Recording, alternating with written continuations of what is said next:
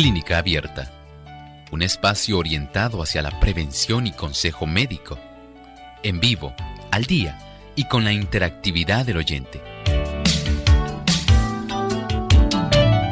Clínica Abierta, poniendo al doctor a su alcance para un diálogo claro y honesto, porque nos importa su bienestar y salud.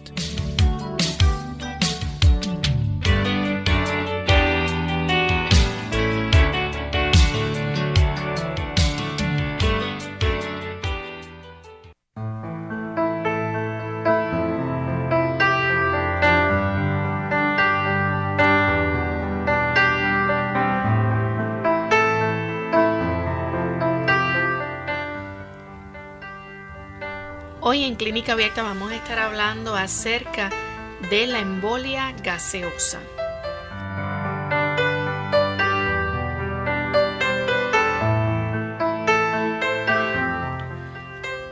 Bienvenidos amigos a nuestro programa de Clínica Abierta, contentos nuevamente de poder llegar hasta sus hogares y poder llevarles buenos consejos sobre la salud en compañía del doctor Elmo Rodríguez, está que le saluda a su amiga Lorraine Vázquez y nos alegra saludar también a los amigos que nos escuchan a través de la internet, aquellos que nos sintonizan también a través de Radio Adventista 96.5 FM y Radio Adventista 106.9 FM en el país del Salvador. Así que muchos saludos a todos nuestros amigos y hermanos de El Salvador que sabemos que también disfrutan de nuestro programa. Hoy, como todos los días, el doctor nos comparte el pensamiento saludable del día. Este pensamiento nos dice de la siguiente manera. Para tener buena sangre debemos respirar bien las inspiraciones hondas y completas de aire puro que llenan los pulmones de oxígeno, purifican la sangre, le dan brillante coloración y la impulsan como corriente de vida por todas las partes del cuerpo. La buena respiración calma los nervios, estimula el apetito, hace más perfecta la digestión y produce un sueño sano y reparador. Qué interesante, qué importante. Mantener constantemente una función respiratoria que nos garantice ese suministro constante de aire a todos los tejidos de nuestro organismo resulta indispensable. Usted puede comer apropiadamente, pero si usted no mantiene una buena ingesta de oxígeno a cada una de las células del cuerpo, no vamos a estar proveyendo en realidad todo el combustible que necesitan. Si bien es cierto que esencialmente la glucosa viene siendo el principal combustible del cuerpo, también es muy cierto que sin la presencia de oxígeno no se puede llevar a cabo el metabolismo de una manera eficiente para que las células puedan realizar aquellas funciones necesarias para la obtención de energía. Por lo tanto, la alimentación, la ingesta de alimento es solo una parte. La otra mitad lo constituye el mantener una buena respiración. Trate usted de ejercitar su diafragma, los músculos intercostales, de ayudar a sus pulmones para que tengan una ingesta adecuada de oxígeno. Pruebe el practicar diariamente, por lo menos cada hora, de 20 a 30 respiraciones muy profundas, donde usted le dé énfasis especialmente a los músculos abdominales, colaborando para que sea más pleno el volumen que satisfará las necesidades de oxígeno en todo nuestro organismo.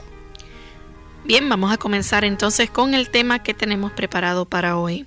Y vamos a estar hablando acerca de la embolia gaseosa arterial. Doctor, ¿qué es la embolia gaseosa arterial? Estamos hablando aquí de un evento que en términos generales podemos decir que es catastrófico, especialmente si tomamos en cuenta el problema básico. Hay burbujas de gas que entran de alguna forma a la vasculatura arterial, produciendo entonces una oclusión del flujo de la sangre y causando entonces una isquemia, causando muerte en algún órgano. Puede también traer otras afecciones, pero esencialmente es esto, la presencia de burbujas de gas que entran y tratan de formar parte en sí de ese volumen que debiera ir circulando en nuestra sangre, ese volumen sanguíneo, pero en su lugar lo que hay son muchas burbujas que lo que van a hacer es ocluir el flujo sanguíneo, produciendo que hayan una insuficiencia de oxígeno hacia algún tejido específico. Doctor, y cuando ocurre esta embolia gaseosa arterial que puede producir una isquemia, ¿qué viene entonces acompañado con esa isquemia? Si se realiza este tipo de situación donde hay una entrada de estas burbujas de gas al sistema arterial, se forma entonces la embolia gaseosa que hace que el sistema nervioso central no reciba lamentablemente suficiente cantidad de oxígeno en la forma que debe recibirlo. Recuerden que nuestro cuerpo no recibe el oxígeno en esas burbujas como las que ocurren en este tipo de situación. Más bien, los eritrocitos transportan pequeñas moléculas de oxígeno, que son las que se intercambian con el dióxido de carbono, de tal manera que el transporte sea eficiente. Cuando no hay una buena cantidad de oxígeno que se lleva en la forma como ha sido dispuesta por Dios a través del transporte de los glóbulos rojos, esta persona comienza a tener daño directamente al tejido cerebral y nuestro sistema nervioso central comienza a perder muy rápidamente la conciencia. Tanto de esto como comienza a afectarse no solamente la pérdida de la conciencia, sino comienza a afectar otros órganos de nuestro cuerpo. Entonces, vamos a hablar ahora de cómo se puede producir una embolia gaseosa. Bien, en la embolia gaseosa en sí, aquí tenemos varias formas, hay varios mecanismos que pueden estar eh, ocurriendo en esto. Generalmente, esto ocurre en las personas que se dedican a la práctica del buceo. ¿Sabía usted que mundialmente se estima que hay casi unos 7 millones de personas que se dedican a la práctica del buceo por lo menos, por lo menos una vez al año, una sola vez al año. Y algunas de estas personas, aún practicando este tipo de deporte, van a tener complicaciones. Cuando la persona es eh, descuidada en el sentido de que no sigue los reglamentos que siempre se le enseñan a las personas que se dedican a esta práctica del buceo, pueden sobrevenir situaciones como esta que estamos describiendo. Por ejemplo, al desarrollarse una embolia gaseosa, algunas personas eh, descienden a demasiada profundidad y ascienden demasiado rápido, eh, tratando en ocasiones, no sé, tal vez problemas de miedo, problemas emocionales, a veces desesperación, en otras falta de disciplina.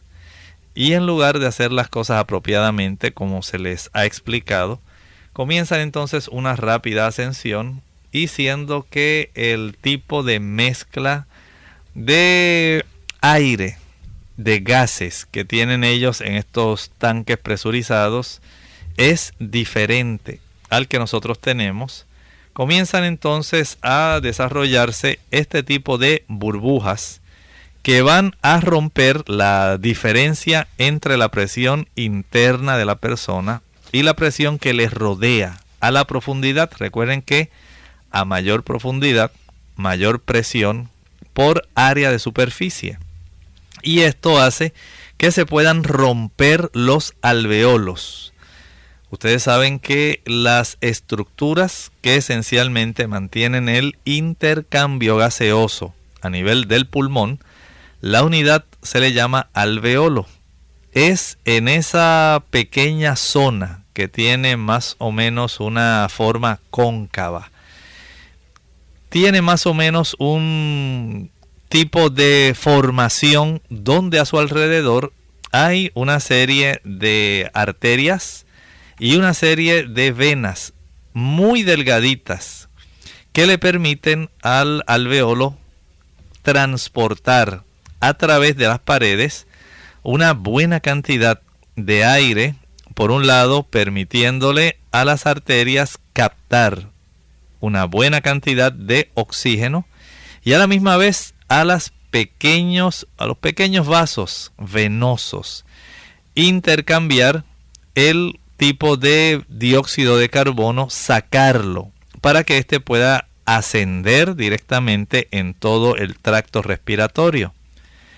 Estas unidades que son, digamos, eh, parecidas como a esferas en sí, van a romperse literalmente las paredes de estos globitos, si los podemos llamar así, estas concavidades se van a romper directamente y al romperse no va a ser posible el realizar la función adecuada.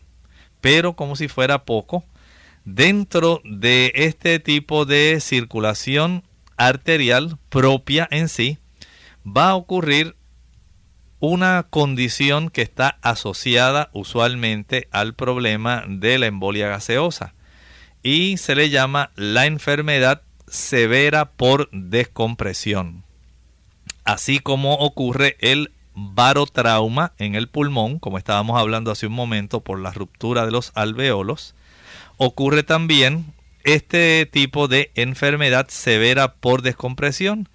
Y si esto fuera poco, por virtud de cierto tipo de migración que ocurre en la circulación venosa, recuerden que además de la circulación arterial tenemos circulación venosa. Aunque las embolias gaseosas tienden a ocurrir en la circulación arterial.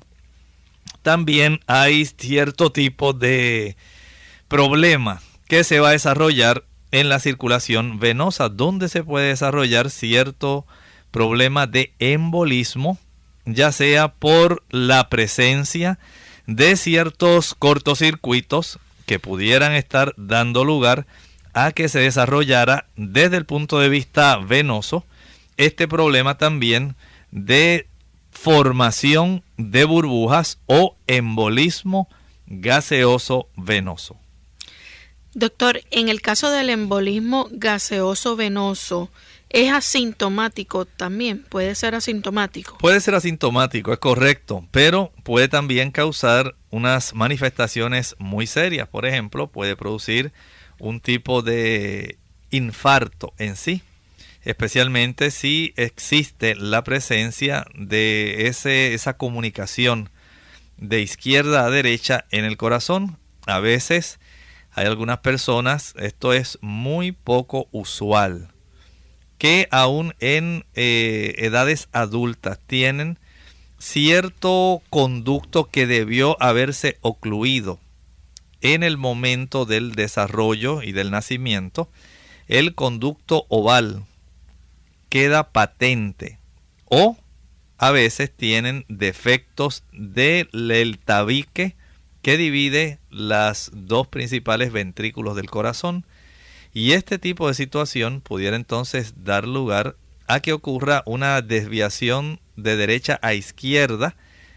Por lo tanto, hay que ser muy cuidadosos en este aspecto y el embolismo gaseoso, entonces venoso, aun cuando no entra a la circulación arterial y es un poco menos serio, también puede eh, dar lugar a que se desarrolle una serie de manifestaciones que pudieran ser muy, muy eh, peligrosas para la persona. Bien, vamos a hacer nuestra primera pausa y al regreso vamos a continuar hablando más sobre la embolia gaseosa arterial. El régimen alimentario. Combinar los alimentos de manera que contengan todos los nutrientes carbohidratos 50% de lo que ingerimos, grasas especialmente de origen vegetal un 30%, proteínas preferiblemente sin grasa animal un 20%, sales minerales y vitaminas. Balancear la alimentación de modo que incluya granos, cereales, verduras, frutas y oleaginosas como nueces, almendras y otros.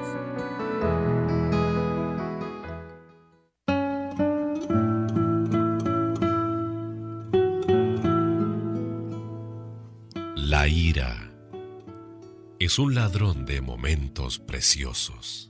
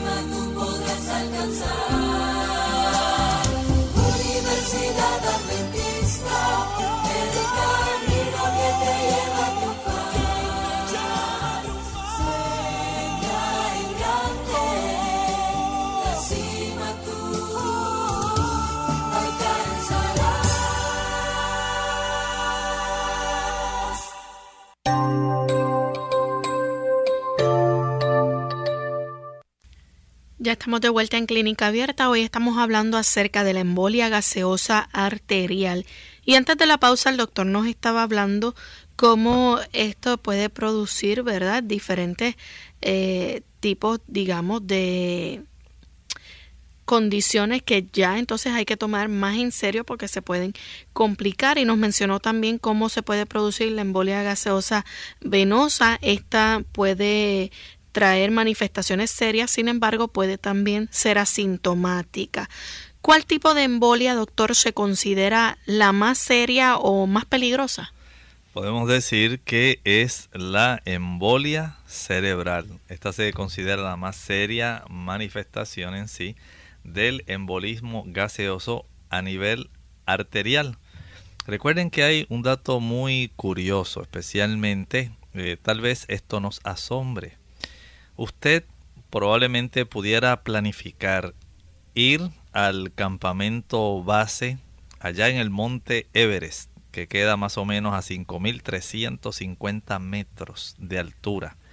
Y usted tendrá una presión atmosférica disminuida de media atmósfera.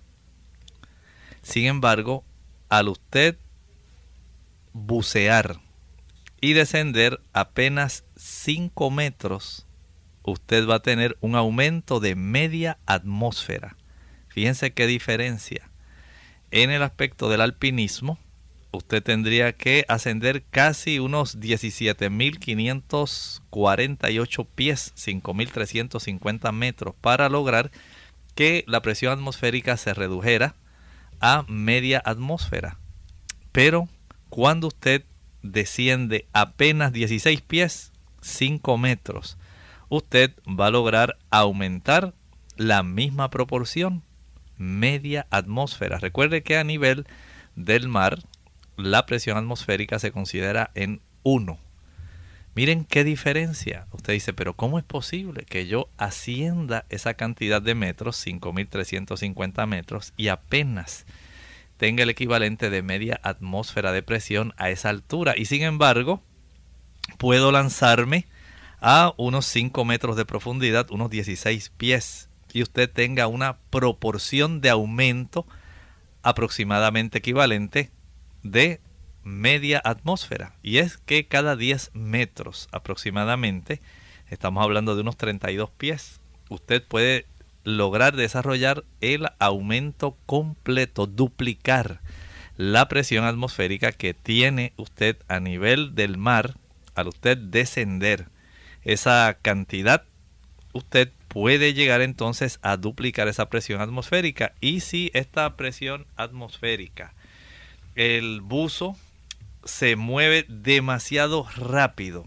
especialmente cuando está ascendiendo nuevamente a la superficie, entonces se desarrolla este tipo de riesgo.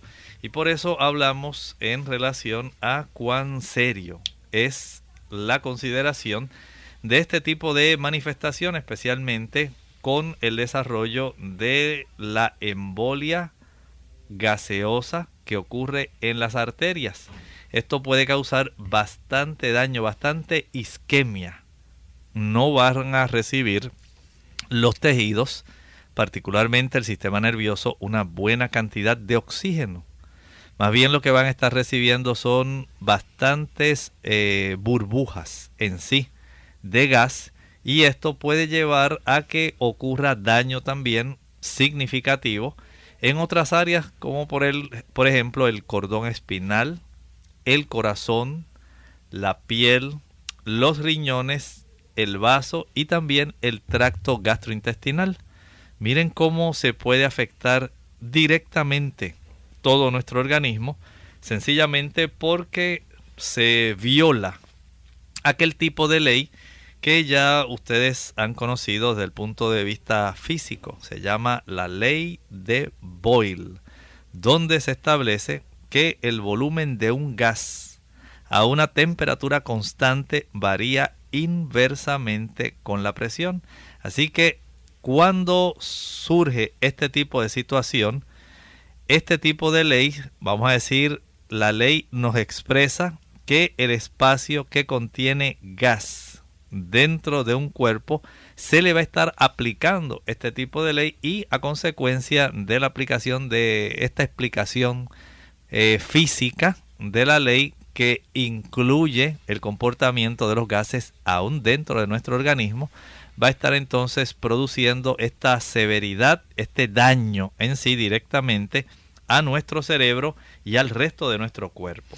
Doctor, ¿en cuánto tiempo nosotros vamos a ver que comiencen a manifestarse los síntomas de esta embolia gaseosa arterial? Saben que esto en realidad se observa dentro de pocos minutos. No crea usted que esto se ve al otro día, pasados dos días, no. Esto se ve en pocos minutos mientras la persona asciende y sale del agua, a los pocos minutitos de haber ascendido comienza esta persona a manifestar una conducta alterada, su estatus mental se afecta.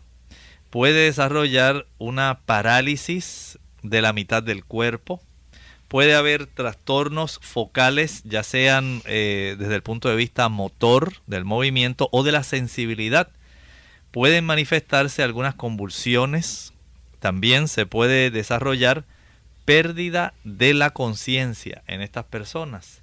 Puede también desarrollarse eh, una dificultad bastante notable para la persona respirar. Pudiera, como estábamos hablando hace un momento, si ha ocurrido el efecto este del barotrauma, se han roto muchas paredes alveolares y a esta persona se le va a dificultar mucho la respiración, puede entrar en episodio de choque, en shock. Y subsecuentemente la muerte puede llegarle a esta persona a los pocos minutos de haber ascendido. Y usted pensará, pero si es que ascendió vivo, salió del agua, se subió al bote o al barco, ¿cómo es posible que esta persona haya sufrido este tipo de situación? Pues sencillamente recuerden que hay leyes que controlan todo nuestro organismo. Y cuando nosotros vamos en contra de estas leyes, nos pueden sobrevenir este tipo de complicaciones. Eh, por ejemplo, el barotrauma, hablamos de la enfermedad severa por descompresión y hablamos también de eh, los problemas también de embolia gaseosa venosa. En estos casos y particularmente en la embolia gaseosa arterial, este tipo de situación, este cuadro clínico, se puede observar apenas minutitos de haber salido la persona a la superficie.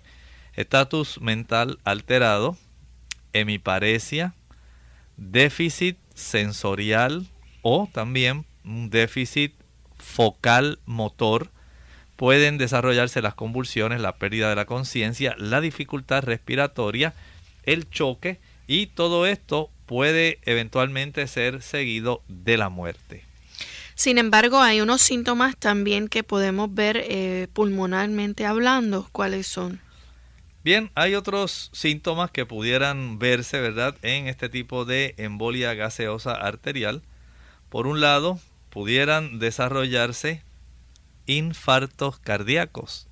Recuerde que el corazón necesita también de un buen suplido de oxígeno, pero ahora en lugar de tener una un suplido constante de sangre que le transporte oxígeno, lo que tiene son burbujas. Burbujas que aun cuando pudieran tener una buena cantidad de oxígeno, no es la forma mediante la cual se le va a facilitar al tejido obtenerlo. Así que el cuerpo tiene su forma mediante la cual se realizan los procesos. Y el hecho de que haya gas dentro de la arteria no quiere decir que esta va a estar disponible al tejido, porque ya hay leyes que disponen cómo es la forma, cómo se va a estar eh, recibiendo, ¿verdad? El suplido de este oxígeno. El infarto al miocardio se pueden desarrollar arritmias cardíacas, se puede desarrollar un arresto cardíaco. Estos son algunos síntomas que se pueden desarrollar desde el punto de vista de las arterias coronarias. Esto es nada más por la embolia arterial gaseosa. Miren qué situación tan conflictiva.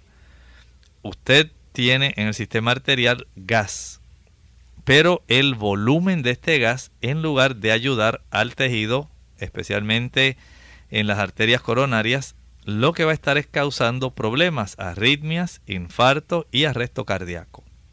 También en nuestra piel nosotros podemos ver cómo pueden haber algunos síntomas o algunas señales de que esto está ocurriendo.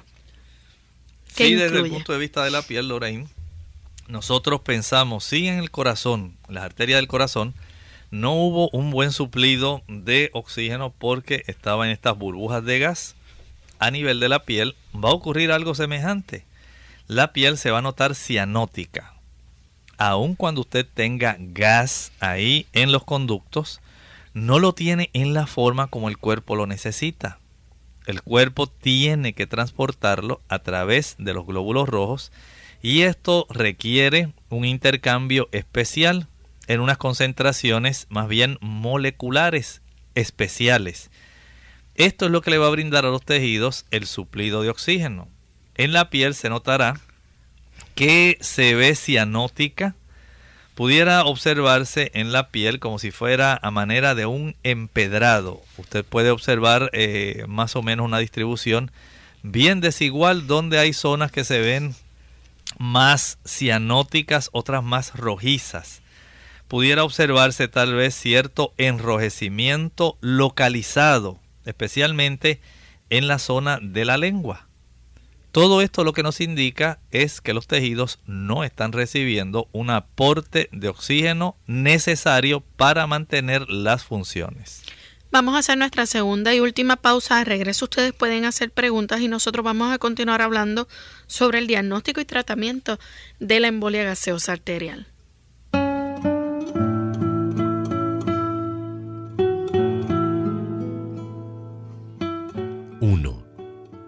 Adquiere confianza en sí mismo por tener siempre la razón, sino por no tener miedo a equivocarse.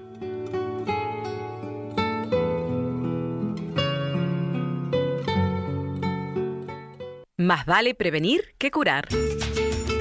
Hola, les habla Gaby Zabalúa en la edición de hoy de AARP Viva, su segunda juventud en la radio auspiciada por AARP ¿Quieres vivir mejor y por más tiempo? Empieza entonces por cuidar tus pulmones. Debido a la importante función que cumplen suplir oxígeno, remover toxinas y defender el cuerpo de infecciones, es preciso mantenerlos saludables. ¿Cómo hacerlo? Está de más decir que fumar es altamente nocivo, por lo que no solo se debe dejar el cigarrillo, sino evitar por completo el humo de segunda mano. Sin embargo, esto no alcanza para tener unos pulmones fuertes. Hay otras cosas que pueden hacerse, como vacunarte. Muchas enfermedades respiratorias como la gripe y la tuberculosis pueden dañar los pulmones. Las vacunas son la mejor protección contra ellas. Con la edad, los pulmones disminuyen su capacidad de oxigenación, limpieza y protección de las infecciones.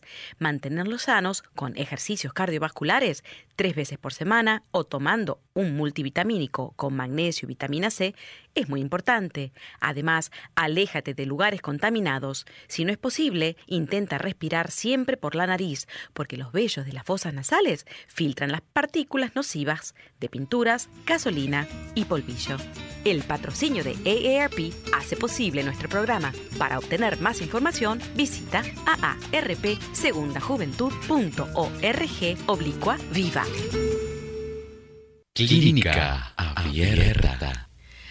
Y en Clínica Abierta hoy estamos hablando acerca de la embolia gaseosa arterial. Antes de la pausa el doctor nos estaba hablando de algunos otros síntomas que pueden eh, aparecer, ¿verdad? Y nos estaba hablando de cómo eh, se afectan las arterias coronarias con arritmias, arresto cardíaco, cómo la piel también se puede afectar y también eh, los riñones. Sí es, los riñones también pueden afectarse. Eh, se puede observar una mayor cantidad de sangre en la orina a consecuencia del daño que van a sufrir estos órganos que son tan importantes y que son tan sensibles a la pérdida de una buen, un buen suplido de sangre con sangre bien oxigenada. Puede también observarse una gran cantidad de expulsión de proteína en la orina. Y como si fuera poco, el tipo de embolia gaseosa puede ser de tal magnitud que produzca insuficiencia renal. Noten entonces cómo pueden desencadenarse todo este tipo de este cuadro donde por un lado puede haber eh, afecciones directamente al sistema cardiovascular en las arritmias, infarto al miocardio, arresto cardíaco, en la piel eh, observar estos cambios de cianosis. Y especialmente hablamos de un tipo de situación que es bastante típica y es el signo de Liebermeister, donde se ve un área bien demarcada en la lengua, una área bien rojiza. Y esto tiende a ser bastante característico, ¿verdad?, del desarrollo de estas embolias gaseosas.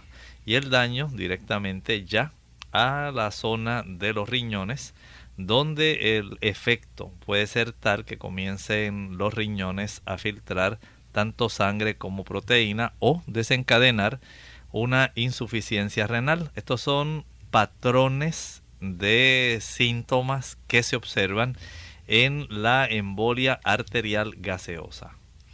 Doctor, ¿cómo se va a trabajar el diagnóstico de este paciente?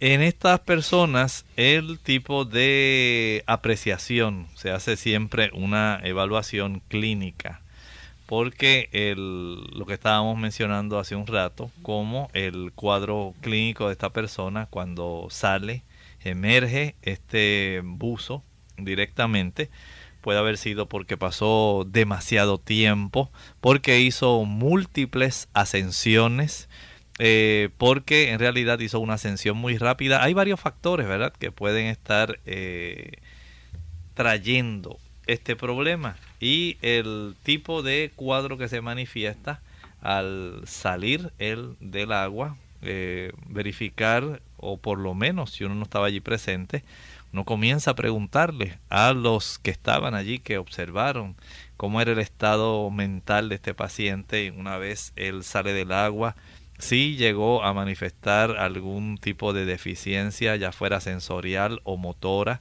si desarrolló convulsiones, en los momentos en que estuvo ahí sobre la cubierta del barco. Si perdió la conciencia, se le dificultó al caballero o a la dama la respiración. Todo esto le va a dar al médico una idea bastante frecuente y bastante precisa de lo que está haciendo. Y posteriormente entonces, ya una vez se ha hecho esta evaluación clínica, esto se puede confirmar también por el uso de imágenes. Esto ayuda también para que el médico pueda tener con precisión un buen diagnóstico. Entre las evaluaciones o exámenes que se le van a realizar al paciente, ¿cuáles pueden mandarse?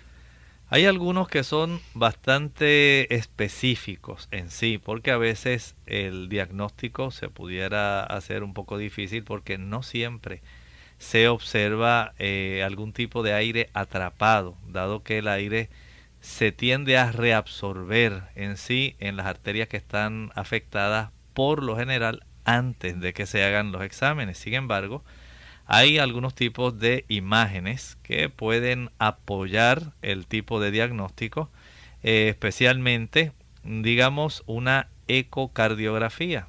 Aquí pudiera mostrarse aire en las cámaras cardíacas para que ustedes vean la magnitud de la situación, cuán severamente puede llegar a ser esta situación eh, respecto al acúmulo de gas que normalmente las cámaras de nuestro corazón no debieran estar llenas de algún tipo de gas, pero aquí se va a observar este, la presencia de estos niveles de gas dentro de las cámaras del corazón. Recuerden que tenemos cuatro cámaras, dos atrios y dos ventrículos. Y ahí en esas, en esas cámaras se puede observar. También se puede hacer un tipo de scan de ventilación perfusión. Y aquí se van a mostrar resultados que son bien consistentes con la embolia pulmonar. Recuerde que un émbolo no tiene que estar limitado solamente al aspecto del desarrollo de algún coágulo. En este caso, el émbolo eh, se forma sencillamente por la presencia de burbujas de gas y estas viajan a lo largo del sistema arterial, dando entonces este cuadro que hemos estado hablando. También, aparte de eso, podemos encontrar entonces cómo puede eh, afectarse con síntomas y señales, ¿verdad? Que se pueden ir comparando. Y vamos a hablar entonces acerca de, de esa comparación que se hace en lo más común y lo que menos también puede ocurrir.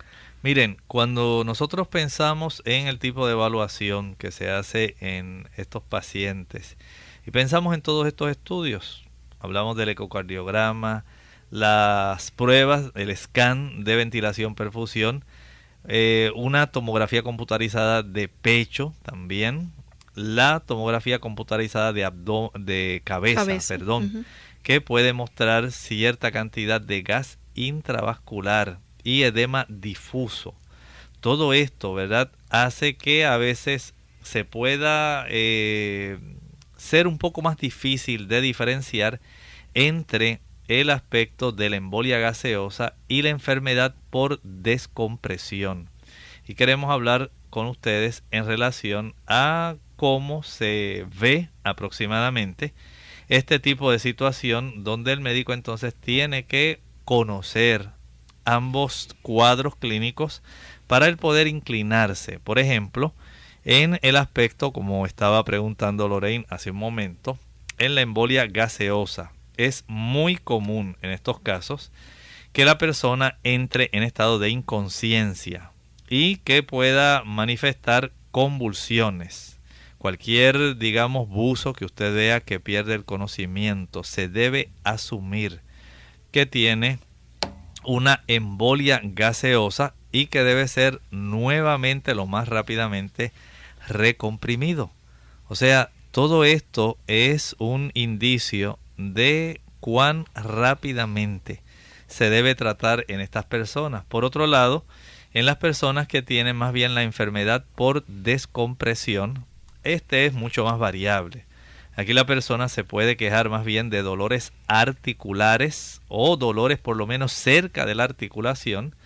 Pudiera haber cierto grado de manifestaciones neurológicas, eh, digamos por ejemplo, cierta dificultad respiratoria seguida de un colapso circulatorio y esto es una emergencia extrema, una urgencia que hay que tomar en cuenta.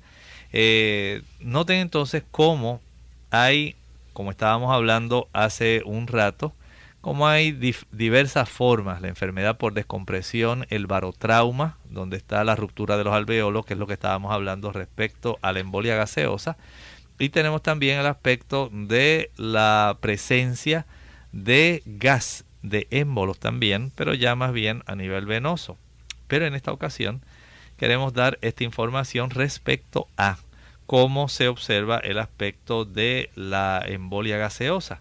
Y desde ese punto de vista, tenemos que entender que hay ciertas manifestaciones que son cerebrales que están íntimamente asociadas con la embolia gaseosa, con el barotrauma. Especialmente puede desarrollarse, digamos, un enfisema directamente subcutáneo, cómo se acumula gas por debajo de las capas de la piel o se puede desarrollar un neumotórax. Todo esto ocurre a los pocos minutos, como estábamos mencionando hace un momento, al poco tiempo de haber ascendido la persona a la superficie. Eso es lo más común, ¿verdad? El aspecto de la inconsciencia es lo más común o el desarrollo de convulsiones. Lo menos común entonces es el desarrollo del enfisema o el neumotórax. Y estos también ocurren a los pocos minutos de haber ascendido directamente a la, superficie. Y en el caso de la descompresión, entonces va a ser de una forma gradual. Sí, es diferente. Ya los síntomas en los casos de la enfermedad por descompresión tienden a ocurrir más de una hora después, en el 50% de los casos después que esta persona ascendió a la superficie, y usualmente se observan dentro de las primeras 24 horas después de usted haber practicado el, eh, el buceo en sí. Noten entonces cómo tiende uno a inclinarse más rápidamente por la clínica respecto a la embolia gaseosa por la severidad de los síntomas que ocurren casi inmediatamente después de la ascensión. En el caso de la enfermedad por descompresión tienden a ocurrir más bien tiempo después, casi siempre a las 24 horas después de haber eh, ascendido el buzo a la superficie. Doctor, ya entonces la próxima causa, ¿cuál es lo usual en la embolia o en el embolismo gaseoso? En estas personas hay una dificultad para la respiración. Recuerden que esta persona por haber estado a cierta profundidad y haber ascendido rápidamente, que es lo más usual, no es solo porque la persona haya eh, descendido a una profundidad a la cual no estaba acostumbrado solamente, sino porque ascendió muy rápido. No siguen las instrucciones que le, van, le brindan los instructores a estas personas y en este aspecto el tipo de descompresión que se va a estar eh, produciendo en sí tiene que ver directamente por ese cambio súbito en la presión y esto es lo que va a estar causando, ¿verdad? Eh, el problema mayor y que le cuesta la vida a muchos de estos eh, buceadores sencillamente por no haber sido disciplinados en el aspecto. Una cosa es que ocurran accidentes súbitos y otra cosa es que usted eh, sencillamente por no haber eh, realizado las diferentes pruebas que ellos le recomiendan y haber sido disciplinado siguiendo las instrucciones, pues usted sufra de este tipo de situación. En el caso de la descompresión, ¿qué es lo usual?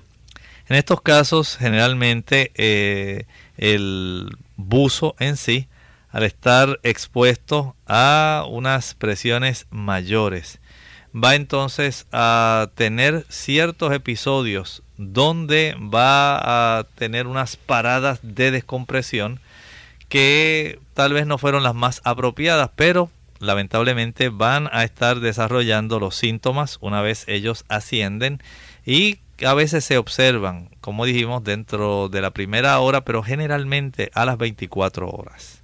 Ocasionalmente pudiera ocurrir también el, la exposición hiperbárica. Sí, a veces cuando hay un aumento, ¿verdad?, de la presión que es demasiado elevado y no se han no se han efectuado ciertos límites que se les sugieren a estas personas de donde deben detenerse para ir haciendo una descompresión que sea más suave y tengan una exposición a bajas presiones el tener este tipo de situación, eh, por ejemplo, personas que salen de bucear e inmediatamente desean agarrar un avión porque si no pierden la conexión con su lugar de origen donde ellos desean trasladarse, estos cambios bruscos de presiones desde las profundidades, la superficie y nuevamente la ascensión, todo esto puede estar facilitando en las personas que sufren esta enfermedad por descompresión la formación de burbujas en sí disueltas en su sangre y que a consecuencia de los cambios externos de presión van a afectar directamente a sus tejidos. ¿Cuál es el mecanismo cuando entonces ya hablamos de la embolia gaseosa? En la embolia gaseosa estábamos hablando de lo que ocurre es una sobreinflación esto es lo que va a hacer la ruptura. Es como si usted le entrara tanto gas en sus pulmones, si usted eh, dijéramos eh, se aguantara tanto la respiración y usted siguiera inhalando, inhalando, inhalando, inhalando en un momento en que si no es por el mecanismo propio, autónomo, usted no pudiera tener esa forma de controlar apropiadamente. En este caso se inflan tanto y tanto esos pequeños alveolos que literalmente van a romperse y van a causar la entrada de gas libre dentro de la vasculatura pulmonar, dando entonces lugar al desarrollo de la embolización, especialmente hacia los vasos del cerebro. Y este tipo de mecanismo es lo más usual dentro de la persona que sufre esta embolia arterial gaseosa. En el caso de la descompresión, ¿cuál sería entonces el mecanismo? Es diferente. Aquí se forman las burbujas por un exceso de gas ya disuelto en la sangre y en los tejidos, especialmente cuando la presión externa disminuye.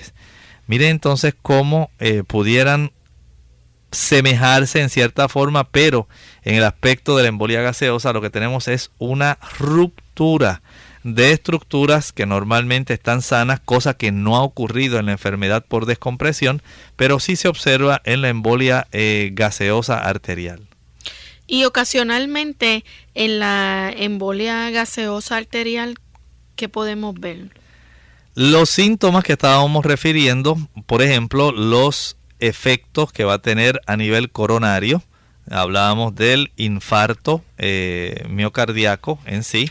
Se va a estar observando más frecuentemente las arritmias, el arresto cardíaco.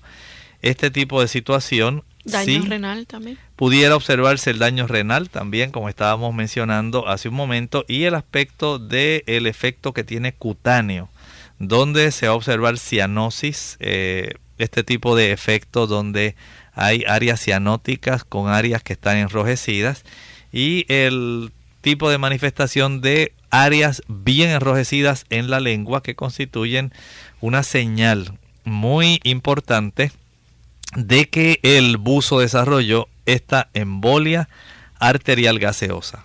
Doctor, tratamiento de emergencia en ambos casos, primero en la embolia gaseosa. Eh, en estos casos siempre es necesario a estos pacientes trasladarlo cuanto antes a un lugar especializado porque hay que mantenerle abierta la vía aérea respiratoria. Hay que tratar de mantener la hemostasis en estos pacientes hay que darle el tipo de asistencia respiratoria, especialmente la ventilación mecánica. Va a ser muy importante. Eh, se trata de evitar, recuerde, el arresto cardíaco, que es una de estas complicaciones muy frecuentes, y el que usted esté bien entrenado en cómo usted enfrentar esta situación es importantísimo.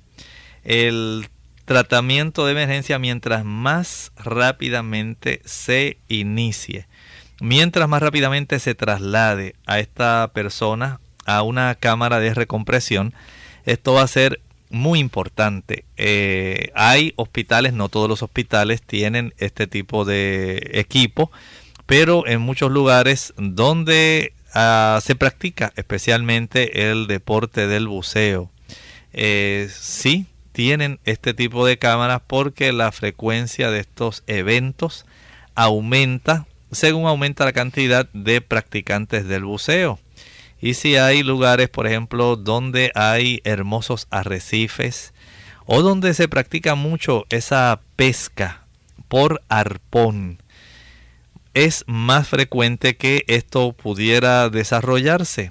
Por lo tanto, el, traslada, el traslado en sí a estos hospitales donde tienen este equipo es algo muy muy importante de tal manera que esta persona se le pueda garantizar el que puedan llegar vivos en sí, el mantener esta persona también en una posición horizontal, el proveerle oxígeno al 100%, especialmente eh, mediante máscaras, estas máscaras que se logran acomodar en una forma bastante ajustadas ahí en el rostro de la persona, resulta bastante imprescindible el proveerle a esta persona líquidos orales si el paciente está consciente. Si el paciente no está consciente, entonces hay que ayudar en el aspecto de la hemostasis mm, proveyéndole más bien entonces líquidos intravenosos. Miren entonces cuán delicado puede resultar este asunto que inició más bien como un asunto tal vez deportivo, un asunto donde usted quería observar aquellas maravillas que están en el mundo acuático, pero que sencillamente todo se complicó. Tal vez usted no siguió todas las instrucciones y note cuán severamente los tejidos sufren con la pobre eh, obtención de oxígeno, sencillamente por haber tenido estos cambios tan bruscos de presiones en el cuerpo. Bien, hay unos puntos claves que se deben tomar en cuenta, especialmente cuando una persona entonces está, ¿verdad?, buceando, como usted acaba de mencionar, y nos gustaría entonces, doctor, que los compartiera.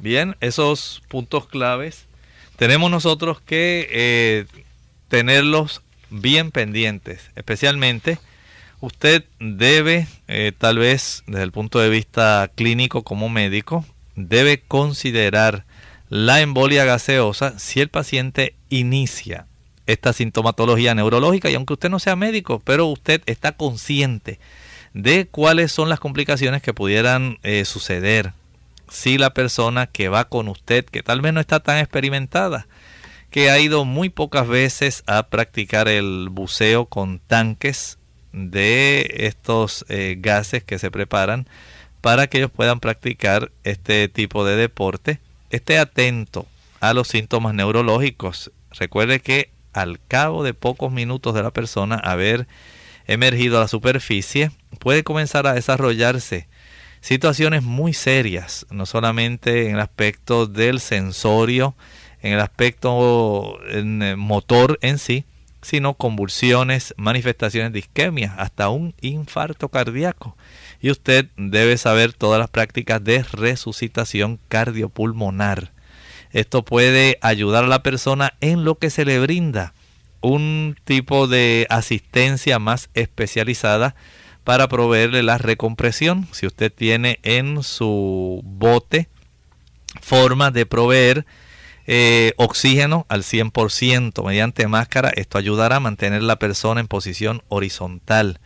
Esto también puede serle muy útil.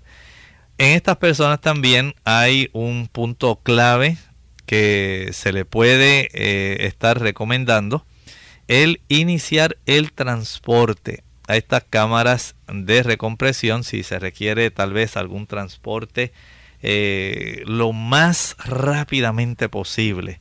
Eh, siempre tener esto en mente, saber qué hospital en las cercanías le puede proveer a usted este tipo de ayuda, va a ser muy, muy importante para conservar la vida de esta persona. Bien, ya hemos llegado al final de nuestro programa. Agradecemos la sintonía de todos en el día de hoy y les invitamos a que mañana nuevamente nos acompañen. Estaremos en nuestro espacio donde usted puede hacer su consulta. Así que mañana estaremos recibiendo todo tipo de preguntas.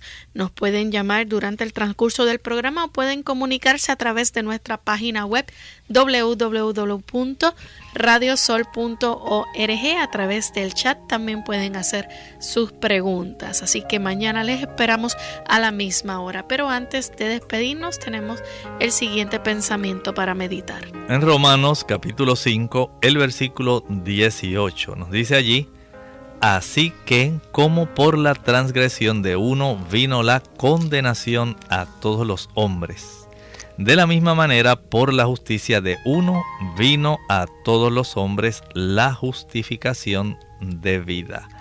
Por Adán, querido amigo, todos nosotros somos condenados, porque todos hemos pecado a la manera de Adán. Pero de la misma forma, según en Adán todos fueron condenados, de la misma manera, la justicia, el que usted sea considerado justo, el que usted sea considerado obediente, no proviene de sus méritos, proviene de la justicia de Cristo. Y se extiende esta justicia a todos los hombres. Solamente la justicia de Cristo es la que nos garantiza la vida eterna. Y esa justicia solamente la obtenemos por la fe. Querido amigo, tiene usted la oportunidad de ser considerado justo no porque usted sea bueno, no porque usted no le haga mal a nadie, no porque usted se lo merezca, porque usted haya sido una persona moralmente correcta. Usted delante de Dios es considerado justo porque Jesús vivió justamente en obediencia a la ley de Dios y nos extiende a nosotros su justicia. Acéptela hoy, es la única manera mediante la cual nosotros somos aceptos ante el Padre, justificados por la fe en el sacrificio de Jesús. Bien, nosotros nos despedimos y será entonces hasta el día de mañana. Con cariño compartieron el doctor Elmo Rodríguez Sosa y Lorraine Vázquez. Hasta la próxima.